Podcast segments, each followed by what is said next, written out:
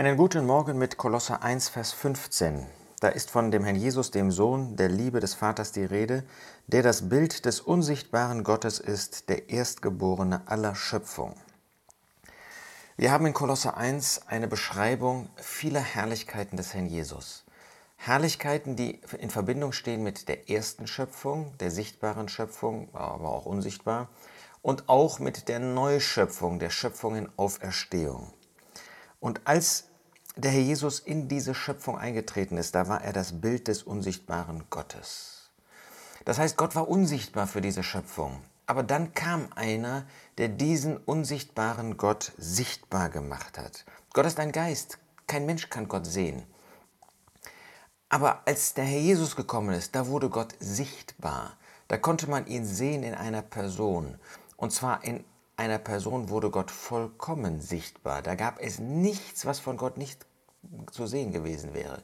Das Wesen Gottes in seinem tiefsten Sinn, Licht und Liebe, das wurde durch diesen Sohn der Liebe, durch den der selbst ewiger Gott ist, wurde das sichtbar, besonders als er am Kreuz von Golgatha starb. Er ist das Bild des unsichtbaren Gottes. Wunderbar, dass wir jetzt eine Person haben, in der wir Gott erkennen können, diesen unsichtbaren, ein unzugängliches Licht bewohnenden Gott. Er ist jetzt für uns Menschen sichtbar. Hast du Gott, hast du dem Herrn Jesus dafür gedankt? Er ist der Erstgeborene aller Schöpfung. Er ist bei weitem nicht als Erster, die, hat nicht als Erster in dieser Schöpfung gelebt.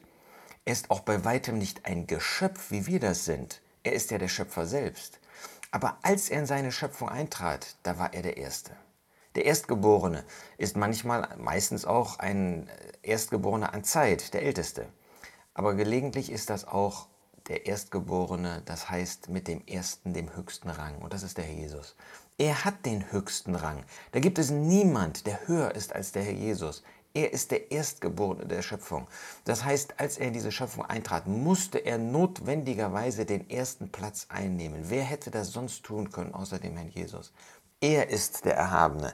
Und wenn er bereit war, sich so sehr zu erniedrigen, dass er auch die Begrenztheit des Menschseins auf sich genommen hat, dann bleibt er doch der Erstgeborene, dann ist er doch der Erhabene, der Hohe, der Einzigartige, der über allem steht. Ja, wir dürfen den Herrn Jesus bewundern und wenn er unser Herzen erfüllt, dann werden wir ein Leben führen für ihn, für Gott.